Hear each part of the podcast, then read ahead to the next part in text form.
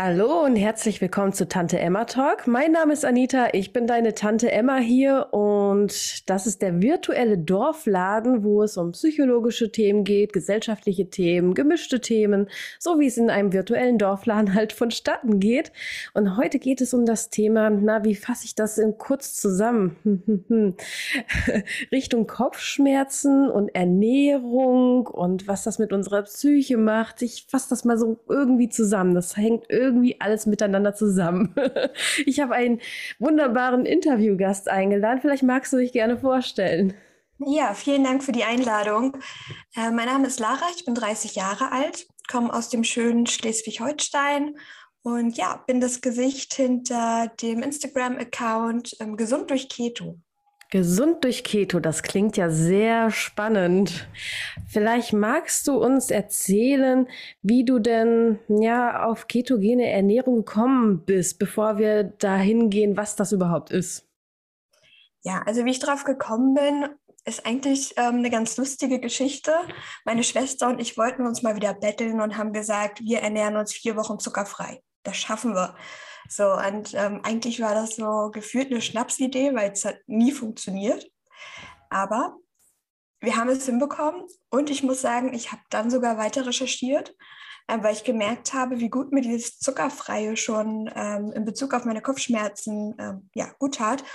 Und ja, habe dann die ketogene Ernährung entdeckt ich will sagen, viel recherchiert, mich viel eingelesen und ja, habe dann einfach mal ganz mutig gestartet. Ja, Wahnsinn, okay. Wir gehen gleich näher darauf ein, was das ist, weil ich glaube, viele wissen gar nicht, was das überhaupt ist. Und ich habe ja auch groß angekündigt, es hat ja auch irgendwas mit Kopfschmerzen zu tun. Du hast ja eine Geschichte mit Kopfschmerzen, mit primären Kopfschmerzen.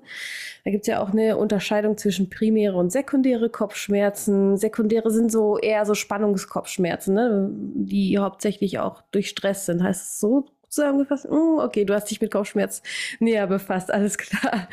Vielleicht klärst du uns kurz auf, was für Kopfschmerzen du hast, wenn du magst.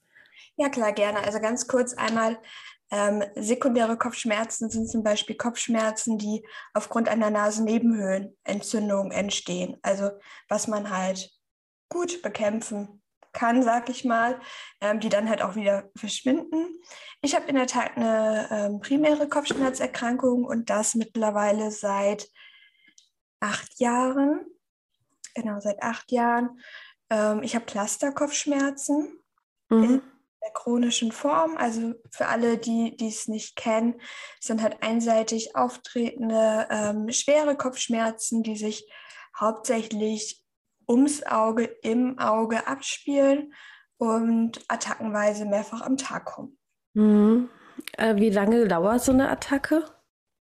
Das ist immer unterschiedlich. Also es gibt halt verschiedene Behandlungsmethoden und es gibt Chroniker und es gibt Episodiker und ähm, man sagt zwischen 15 Minuten und drei Stunden. Oh je. Oh je.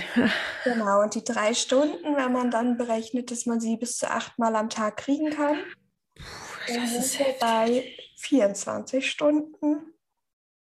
Und vor, und vor acht Jahren wurde das dann festgestellt. Und äh, wie wurde das festgestellt, dass es dann Clusterkopfschmerz ist? Weil das hat ja nicht jeder, ne? So das Typische, was man kennt, ist, was ich ja gerade erwähnt habe, Spannungskopfschmerz oder mal Migräne.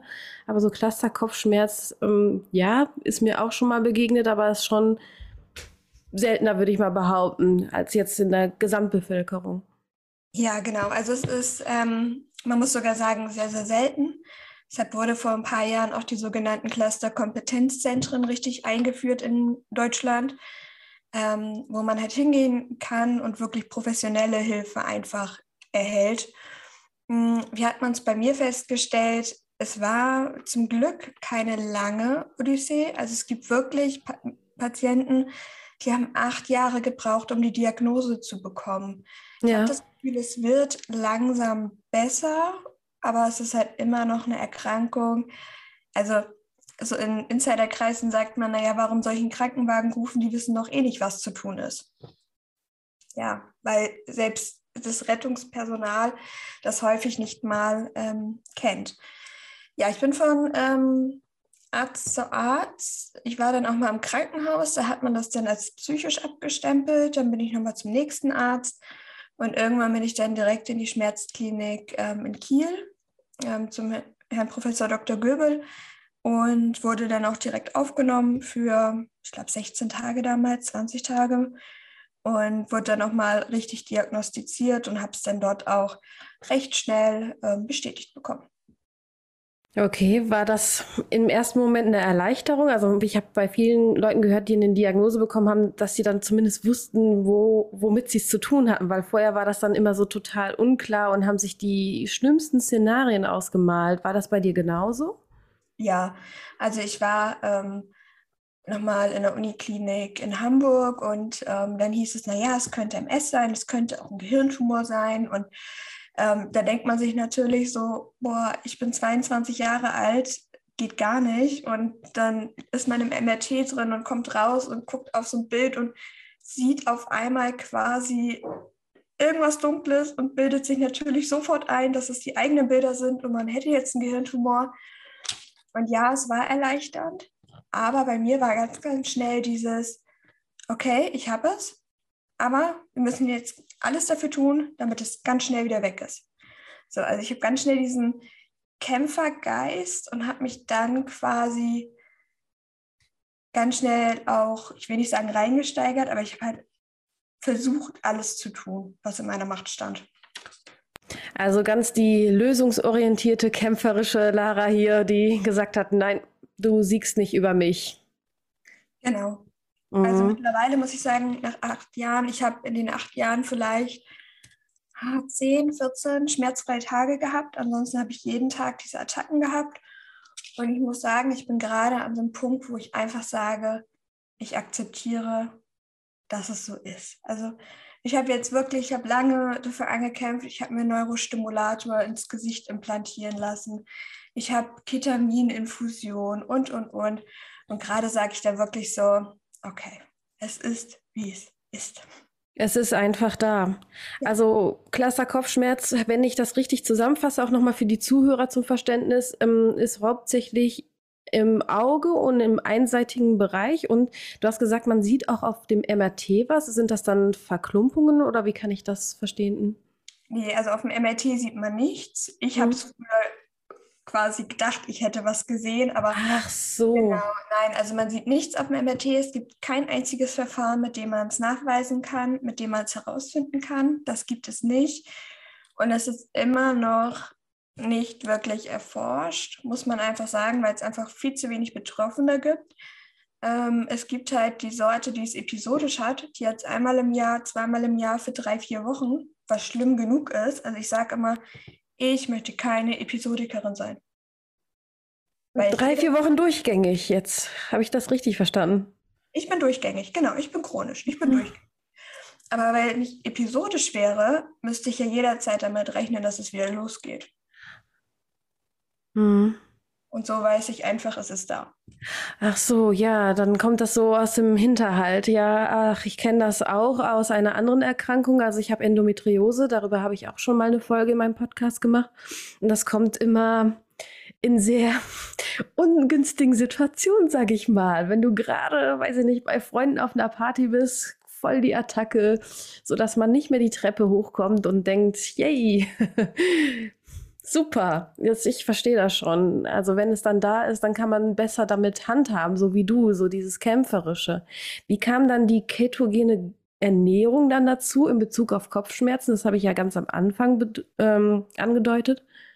Genau, also ich habe dann angefangen, mich ketogen zu ernähren, habe mich natürlich viel belesen und bin da auf erste Studien aufmerksam geworden, ähm, wo es darum ging, dass es bei chronischer Migräne hilft und ähm, habe dann quasi auch ähm, gelesen, dass es Entzündungen vorbeugt und wenn man mal überlegt, Migräne ist im Endeffekt eine Entzündung der Hirnhäute ohne ähm, Erreger, also ohne Bakterien. Ähm, häufig kriegt man dort Cortison. Bei Clusterkopfschmerzen ist es genauso. Ist die Phase sehr aktiv, gibt es erstmal immer rein in die Vene damit ähm, Cortison, um es zu lindern. Und dann habe ich gedacht, okay, warum Also warum denkt man nicht mal um? So, ne? Ähm, die ketogene Ernährung ist entzündungshemmend, hat ein stabiles Energielevel im Gehirn, hat ähm, einen stabileren Blutzuckerspiegel. Alles Faktoren, die sich einfach positiv auswirken können. Und Klingt wunderbar. genau. Ähm, ja, und dann habe ich einfach für mich gesagt, okay, es gibt zu Cluster natürlich keine Studien. Ich teste es. Mhm. Und was ist genau ketogene Ernährung? Jetzt haben wir sehr viel darüber geredet und für die Anfänger, die das sich anhören, denken sich, hm, ketogene, das klingt irgendwie sehr exotisch und sehr, was ist das? Ich kann damit nichts anfangen. Ja, genau. Also man kann sich das so grob vorstellen, was vielleicht sehr, sehr viele kennen, ist so Low Carb. Ich glaube, das ist mittlerweile so irgendwie oh, ja. ähm, ne, in aller Munde. Und Ketogen ist einfach nochmal eine Stufe in Anführungszeichen härter. Also intensiv. Mhm. Das heißt, wir sind bei einer ketogenen Ernährung ungefähr bei 5% Kohlenhydrate am Tag. Das sind so ungefähr 20 Gramm mhm. Netto-Kohlenhydrate. Ne? Also ähm, nicht jetzt irgendwie, ist recht kompliziert mit der Berechnung, aber 20 Gramm Netto-Kohlenhydrate und dafür aber bei 75 Prozent Fetten, mhm. gesunden Fetten. Also keine Fette wie Sonnenblumenöl, die fördern Entzündung, das wäre einfach kontraproduktiv oder Margarine oder so, sondern halt wirklich aus Avocado, aus fettem Fisch, aus Nüssen und so weiter. Und dann gerät der ähm, Körper in den sogenannten Fettstoffwechsel, also in den Zustand der Ketose. Mhm. Er fängt an, seine Energie aus den also wir waren äh, bei den Fetten stehen geblieben. Für die Zuhörer, die sich wundern, dass es so abgehackt klingt, es gab technische Probleme. Also ähm, quasi ist der Körper nimmt dann quasi die eigenen Körperfette, so wie ich das verstanden habe, ne? und wandelt die dann um irgendwie in Energie. Aber weiter war ich irgendwie nicht. Genau. Also ähm, wir gehen vielleicht noch mal einen Schritt zurück. Ähm, in der Steinzeit gab es ja einfach dieses, ja, wie soll ich sagen, es gab Sommer und Frühjahr, wo es einfach Nahrungsmittel gab. Da konnte man essen, da konnte man gut essen. Und dann war es aber im Winter so, dass im Winter quasi von dem ähm, körpereigenen Fett, was im Sommer sich angesammelt hat, gezehrt wurde. Ah, okay. So, dementsprechend ne, ist der Körper wieder quasi resettet. Ähm, das war so quasi, ist ja auch verständlich. Also yeah. Beeren und so gab es alles im Winter nicht. Ähm, genau, und heutzutage ist es aber so, dass ähm, die durchschnittliche Bevölkerung 50 Prozent der Kohlenhydrate am Tag isst. So, und diese 50 Prozent, die wandeln sich halt irgendwann in Fett um. So, das ist halt ein ähm, Vorgang im Körper, das würde jetzt den Rahmen sprengen, das zu erklären, aber mhm. weckt, ähm, die Kohlenhydrate werden quasi zu Fetten, weil wir halt nie diesen Prozess erreichen, diesen Zustand erreichen, dass ähm, wir quasi in die Fettverbrennung kommen, weil wir keine Nahrung haben. Mhm, okay. Die Supermärkte haben ja auch im Winter bei uns geöffnet. Habe ich mal gehört. Ja, so, und genau, dementsprechend im Zustand der Ketose ist man quasi in der Fettverbrennung und gewinnt die Energie aus den körpereigenen Fetten, hat quasi eine bessere Fettverbrennung. Mhm. Deshalb wirkt es auch recht gut bei Übergewicht zum Beispiel. Mhm. Und halt ähm, aus den Nahrungsfetten, die man zu sich nimmt. Okay, und inwiefern wirkt sich das auf die Kopfschmerzen aus? Genau, auf die Kopfschmerzen wirkt es sich dahingehend aus, dass es halt ähm, eine entzündungshemmende Ernährungsweise ist. Mhm. Ich sag mal, wenn ich jetzt Cortison intravenös kriege, um die Entzündung im Gehirn zu stoppen, dann kann ich doch auch gleich mich einfach so ernähren, dass ich gar kein Cortison benötige und es gar nicht zu diesen Entzündungen im Kopf kommt. Und ich habe insgesamt ich, drei Kundinnen, die wirklich durch die ketogene Ernährung keine Migräne mehr haben. Also oh, wow. Gar nicht. Krass. Die ernähren sich und haben, also ne, kein Heilversprechen, jeder Mensch ist anders, sage ich. Ja, ja, klar. Aber ähm, auch die Studien, die haben keine Migräne mehr. Ähm, bevor ich auf deine Kundinnen eingehe, ich habe noch nicht so ganz verstanden, wie Kohlenhydrate Entzündungen fördern. Ist das dann durch die ähm, Fette oder die Fettlagerungen? Also ich habe nicht verstanden, warum ähm, ketogene Ernährung entzündungshemmend ist und dass äh, Kohlenhydrate Entzündungen fördern. We weißt du das? Oder? Also ich, ich, ich glaube, ich kann es grob erklären, ähm, aber ich glaube, das würde einfach den Rahmen sprengen. Okay, alles klar. Dann recherchiere ich doch so mal in Ruhe. Detailliert ist, genau. Du hast gesagt, du hast äh, Kundinnen. Das heißt, du hast auch eins zu eins Betreuung oder du, ich habe auch gesehen, du bastelst gerade an so einen Online-Kurs. Genau, also aktuell habe ich noch keine 1 zu 1 Betreuung. Aktuell bin ich noch Vollzeit beschäftigt. Das wird sich aber bald ändern, also ab November. Ähm, dann wird es 1 zu 1 Programme geben, wo man einfach schauen kann. Ähm, zum Beispiel, ich sag mal so, das ähm, Standardproblem, was es immer wieder gibt, ich komme nicht in die Ketose. Mhm. Dann sagt man ja, okay, was isst du denn? Ja, also ein bisschen Ketchup dazu und ein bisschen hier dazu und es sind alle so, selbst in Senf ist Zucker versteckt. Es sind mhm. alles, in Rahmspinat ist ähm, Zucker versteckt. Ja, Zucker und Kohlenhydrate, aha, ja. Mhm. ja. Genau, also da muss man halt genau aufpassen. Und da bin ich dann halt, ähm, ja, Ansprechpartnerin, wird Monatscoaching und so anbieten. Ja, voll gut. Man halt zusammen schauen kann und es wird einen Online-Kurs geben, der sich auf die ketogene Ernährung allgemein bezieht. Also ich hatte erst überlegt, ob ich speziell irgendwie auf Erkrankungen gehe. Ich möchte aber einfach jedem, der Bock hat und Lust hat, das zu testen, die Möglichkeit geben, ähm, daran teilzunehmen. Okay, also gibt es dahingehend keine Einschränkungen. Alle, die sich damit näher befassen wollen, können das auch tun. Dann verlinke ich alles in der Beschreibung für den Zuhörer und guckt da gerne mal vorbei. Ihr könnt auf jeden Fall bei Instagram auch schon sehr viel lernen. Also du hast da schon, also warst sehr fleißig, finde ich. Ja, genau. Also wichtig ist, also grundsätzlich kann es natürlich jeder machen. Es gibt so ein paar ja, Ausschlusskriterien, ne? wer jetzt irgendwie Probleme mit der Bauchspeicheldrüse, Galle oder Co. hat, sollte natürlich vorsichtig sein, äh, beziehungsweise vorher den Arzt fragen. Auch untergewichtige Menschen, denen würde ich davon auch abraten. Na, das sind so Faktoren, da muss man dann vielleicht einmal schauen. Ähm, da kann man mich aber gerne kontaktieren und dann schauen wir da gemeinsam. Sehr gut. Sag mal zu der Ketose nochmal. Woran merkt man, dass man in der Ketose ist? Also wir haben gesprochen, was das ist, aber gibt es irgendwie Merkmale, Symptome, woran man das merkt, dass man da drin ist? Ja, man merkt es in der Tat. Irgendwann habe ich mal den Satz ähm, fallen lassen gegenüber meiner Familie, boah, ich bin genervt von dieser Energie. Also mhm. hat meine eigene Körperenergie genervt.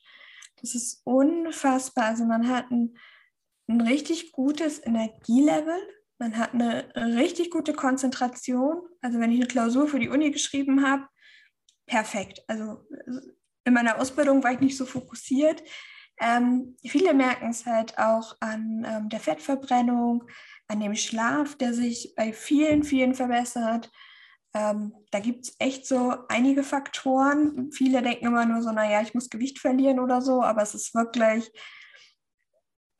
es ist, also man merkt es. Man merkt es wirklich, wenn man diesen Zustand einfach erreicht hat. Klingt ja echt vielversprechend. Vielleicht ist das auch mal was für mich. Mal schauen. ja, wäre ja, ja auch. Äh, richtig damit befassen, ne? Also so. Ja. Also meiner Meinung nach bringt es nichts, halbherzig ranzugehen. Nee, natürlich. Ähm, es lauern einfach dafür im Supermarkt viel zu viele Quellen, auf die man einfach reinfallen kann. Ähm, aber wenn man sich richtig eingelesen hat, dann ist es alles überhaupt kein Problem. Okay, und wie integrierst du das im Alltag? Also wie hast, also fangen wir erstmal so an. Wie hast du angefangen, das in deinen Alltag in zu integrieren? Und wie ist es jetzt in deinem Alltag? Weil ich stelle mir das total herausfordernd vor. Also auch ziemlich anstrengend, wenn ich schon höre Ketchup und Spinat und puh. Ja, also zu Anfang war es, also, also zu Anfang bin ich in tausend Fehler getappt. Ist einfach so, weil ich einfach in so eigenen Learning war und geschaut habe, wie geht das? Und dann habe ich angefangen zu tracken und habe hier und da und ähm, das war alles sehr, sehr chaotisch, muss ich sagen. Mittlerweile ist es einfach eingespielt. Also man backt sich ein Brot vor, man friert das scheibenweise ein, man nimmt es einfach morgens raus, nimmt es mit zur Arbeit oder man sagt sich, also Meal Prep bin ich ein Riesenfreund von. Ähm, ganz, ganz viel kann man machen mit Gemüse einfach als Basis, Blumenkohl, Brokkoli, ähm, dazu dann irgendwie ein Stück Fisch oder ein Stück Fleisch, auch im Restaurant. Man kann immer sagen, könnte ich das Gericht haben, aber bitte ohne die Kartoffeln. Mhm. Wie oft hat man dann zu mir gesagt, möchten Sie ein bisschen mehr Gemüse? Ja, gerne. Danke. Okay, ja. Ähm, und irgendwann kennt man einfach seine Produkte, die man nutzen kann, die auch gut sind, ähm, wo man die auch herbekommt. Ähm, man hat seine, ich sag mal in Anführungszeichen, Standardrezepte, die man oft nutzt. Hm. Ich backe Muffins, ich backe Kuchen, friere ich ein. Wenn eine Arbeitskollegin Geburtstag hat, dann nehme ich sie einfach raus und bringe mir meinen eigenen Kuchen mit. Gar kein Problem. Woraus besteht dann der Kuchen nur ganz kurz, damit man sich das vorstellen kann? Mhm. Also so grundsätzliche Mehle in der ähm, ketogenen Ernährung sind Leinsamehl, ähm, Kokosmehl, es ist ganz, ganz viel auf äh, Mandelbasis, also geriebene Mandeln, Mandelmehl, zur Bindung viel Flohsamenschalen. Also da hat man echt ganz gute Auswahl. Hanfmehl geht auch. Wusste ich gar nicht, dass das alles gibt, oder? Faszinierend. Ja, das, das ist echt der Wahnsinn. Also besteht meine Küche aus Chiasamen, Leinsamen und so weiter und so fort. Das ist, ähm, ja, aber ist cool. Also bringt Spaß, auch mal rum zu experimentieren und sein Müsli dann selber zu machen, was dann irgendwie zuckerfrei ist und äh, mit Kokosöl, was halt auch noch gute Fette sind. Also, ja, bringt Spaß. Und wie hat sich das auf deine Psyche ausgewirkt, die ketogene Ernährung? Ähm, gut, also sehr gut. Sie hat sich ähm, sehr stabilisiert. Also ich glaube, wenn man weiß, wie Clusterkopfschmerzen sich auswirken können, dann weiß, glaube ich, jeder einfach auch, dass es eine psychische Beeinträchtigung ist. Ähm, und ich muss sagen, durch die ketogene Ernährung habe ich alleine halt diese Energie wieder gewonnen, mich wieder was zu trauen. Ich hatte eine bessere Konzentration. Ich war nicht irgendwie nachmittags um 17 Uhr schon erschöpft nach der Arbeit, sondern konnte halt auch mal wieder rausgehen und was machen. Und ähm, das sind halt Faktoren, die laufen nebenbei. Die nimmt man vielleicht auch gar nicht erstmal wahr. Da kann ich echt jedem nur empfehlen, ein Tagebuch zu führen, Achtsamkeitsübungen durchzuführen und einfach zu schauen, ähm, wie sich das alles entwickelt. Ja, und dann habe ich definitiv eine Steigerung im Punkto depressive Episoden und Co. gemerkt. Das wow. Wunderbar, ja, ich finde das mit dem Achtsamkeitstagebuch, das ist nicht nur so ein Modetrend, ich finde das auch sehr wichtig, ne, weil man ist häufig im Alltag nicht in seinem Körpergefühl überhaupt und dann merkt man natürlich den Unterschied nicht, wenn man nicht in seinem Körpergefühl ist. Ja, dann ja. macht man das und dann spürt man den Unterschied nicht und dann ist man umso dankbarer und energiegeladener, was du auch gerade gesagt hast. Finde ich auf jeden Fall sehr wichtig, was du gesagt hast. Ja, genau so ist es im Endeffekt ähm, auch. Also ich habe gerade vorhin festgestellt, dass in dem Regal hinter mir unten im Fach Bücher stehen, die alle quasi mit dem Buchrücken zur Wand stehen. Weil ich die Regale umgeschoben habe vor vier Wochen. Ich habe es bis heute nicht wahrgenommen. Und das ist wieder so ein Zeichen für mich gewesen, okay, ich muss einfach wieder achtsamer werden. So, und muss einfach schauen und in diesen Flow besser reinkommen. Sehr gut. Und wie können, wie kann das Umfeld dabei einen unterstützen? Weil, wie du schon sagtest, wenn man in ein Restaurant geht oder zu Freundin geht, also das ist ja, also das soziale Umfeld hat ja auch einen Einfluss ja darauf, wie man da auch durchhält, nehme ich da an. Ne? Weil wenn du Einzelkämpfer bist, schön und gut, du bist ein sehr kämpferischer Typ, was auch toll ist. Und wahrscheinlich ist man enthusiastisch am Anfang, aber irgendwann wird es halt schwierig, wenn ja das Umfeld vielleicht nicht mitzieht oder Sachen macht, die nicht so besonders förderlich sind. Was kann das Umfeld machen? Genau, also das Umfeld kann definitiv unterstützen. Also wir haben ganz viel über Gespräche geregelt. Ähm, Gerade so, wenn meine Eltern mich zum Essen eingeladen haben, haben wir halt geschaut, okay, was möchte ich anstatt der Kartoffeln haben? Okay, dann habe ich entschieden, ich hätte gerne Selleriepüree. Okay, dann gab es Selleriepüree. Oder wenn wir gegrillt haben, habe ich halt gesagt, okay, ich möchte aber nicht mariniertes Fleisch, weil man glaubt gar nicht, wie viel Zucker einfach in dieser Marinade ist. Klar, es karamellisiert dann schön, es wird süßer und ne, man isst einfach mehr. Ähm, da haben alle Verständnis für gehabt. Ähm, wenn ich irgendwie bei Oma zum Frühstücken war, dann habe ich mir halt meine Brötchen selber mitgebracht. Ja, auch da war Verständnis da. Also ähm, ich glaube, man muss einfach offen kommunizieren. Auch gegenüber meinen Kolleginnen habe ich damals kommuniziert, wisst ihr was, ich ernähre mich jetzt ketogen. Habt da bitte Verständnis für. Ich möchte trotzdem gerne an eurem Frühstück teilnehmen. Sagt mir doch bitte einfach einen Tag vorher Bescheid, dann bringe ich mir meine eigenen Brötchen mit. Hat super funktioniert. Also es ist wirklich Voll Kommunikation, gut. es ist A und O. Was ich aber auch sagen muss, man darf es nicht zu eng sehen. Ne? Was also, meinst du mit zu eng sehen? Es ist auch mal in Ordnung, einfach bei einer Familienfeier, einer Hochzeit oder so, normal zu essen. Also ne, meine Kundschaft hatte mich dann auch gefragt, so, ja, mein Sohn wird 30 und wir feiern groß und darf ich denn? Ja, natürlich. Also es ist ja nicht so, dass man, ähm, wie soll ich sagen, sofort quasi wieder in den schlimmen Stoffwechsel fällt. Ich sage, vier bis sechs Wochen sollte man es durchziehen mhm. damit der Körper sich umstellen kann. Es gibt ja auch immer so eine sogenannte Ketogrippe, die noch auftauchen kann durch die Umstellung. Aber dann kann man auch mal, mal heißt nicht jeden Abend und jede Mahlzeit, aber mal was machen. Ähm, das geht jetzt hier ein bisschen zu weit, aber ähm, es gibt sogar sogenannte Keto-Cycling-Phasen, wo man halt mhm. schaut, dass man ähm, gute Kohlenhydrate integriert um halt einfach den Stoffwechsel flexibel zu halten. Mhm. Genau. Und dann muss man auch sagen, ich zum Beispiel trinke jetzt exogene Ketone noch. Mhm. Ähm, das ist jetzt nochmal eine ganz andere Sache. Da nehme ich quasi die Ketonkörper von außen durchs Trinken zu mir und komme in Ketose, egal was ich esse. Also dann kann ich jetzt halt auch sagen, wisst ihr was, wir gehen jetzt heute in die Pizzeria und ich esse eine Pizza macht mir nicht so aus. Also das ist dann eine Variante, wenn man so nach einer gewissen Zeit sagt, okay, es ist einfach too much. Hm. Die Verbindung ist nicht so ganz glücklich, aber wir waren gerade bei der Pizza stehen geblieben. Also lieber Zuhörer, das tut mir leid, ich schneide so gut ich kann. Okay, aber wir kommen auch langsam zum Schluss. Also wenn, wenn man ab und zu ein Cheat-Essen äh, hat, also kein Cheat Day, sondern Cheat-Essen hat, äh, ist das nicht schlimm, aber das Mal sollte nicht mal jeden Tag sein, sondern wirklich bei Mal Mal bleiben. Und dass sich das generell positiv auswirkt, aber du betonst natürlich, ist es nicht für jeden was, je nachdem, wie der Gesundheitszustand gerade halt ist. Und man sollte auf jeden Fall mit den Angehörigen kommunizieren. Klar ist es am Anfang schwer, aber ich glaube, wenn man sich einmal überwunden hat, darüber zu reden, ohne damit zu fürchten, dass man gleich verurteilt wird, ich denke mal, man macht viel positivere Erfahrungen, wenn man kommuniziert, als wenn man nicht kommuniziert und das dann noch komplizierter wird, als wenn man denen das gar nicht mitteilt, nehme ich mal an.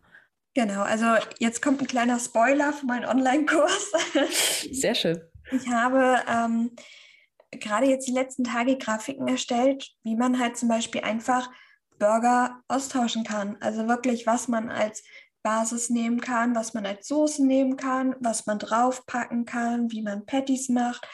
Ähm, auch mit dem Hintergedanken gerade so ausdrucken, Familie geben. Ne? Einfach gleich dem entgegenwirken, halt für verschiedene Kategorien, sei es Pommes, Wraps und so weiter, um halt einfach so ein bisschen auch die Möglichkeiten aufzuzeigen, dass es alles machbar ist. Ja, super. Also kriegt man bei dir dann äh, auch so Rezepte an die Hand? Rezepte direkt nicht, ähm, also doch ein paar, nicht viele.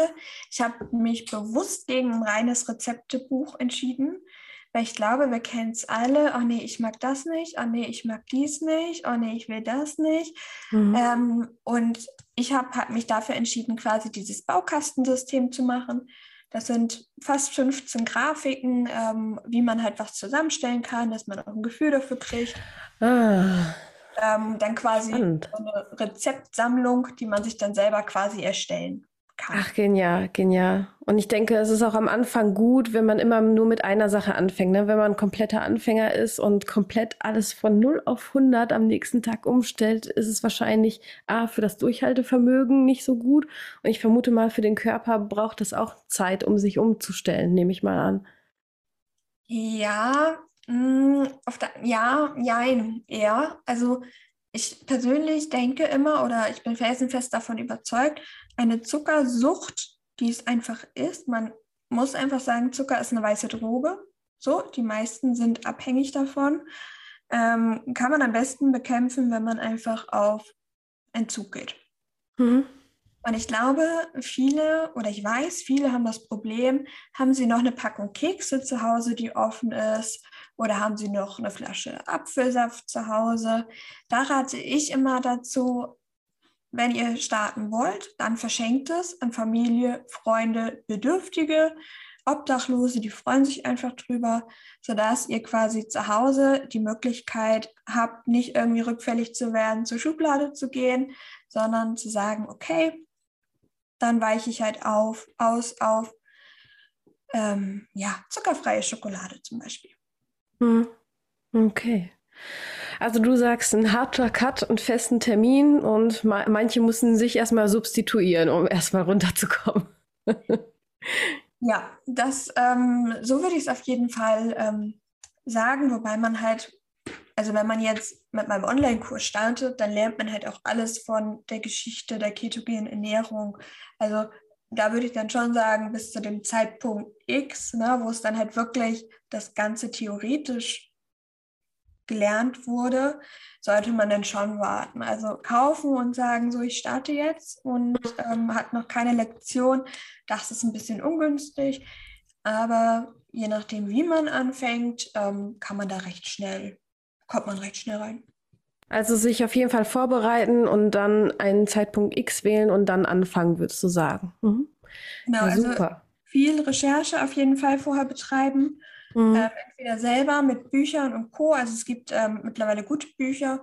Oder halt sagen, man nimmt ähm, einen Online-Kurs oder Online-Kurs plus Coaching in Anspruch und hat dann quasi damit den optimalen Start. Und ähm, ja, ja, wunderbar. Ich gucke gerade durch, ob ich noch irgendwelche Fragen habe, aber du hast mir schon sehr viel beantwortet und ich glaube, wir könnten stundenlang über das Thema reden, weil irgendwie habe ich schon gemerkt, man öffnet da noch ein Fass und da noch ein Fass und da noch ein Fass und ich glaube, das könnte man immer weiterführen, aber ich glaube, wir haben einen guten Einblick bekommen.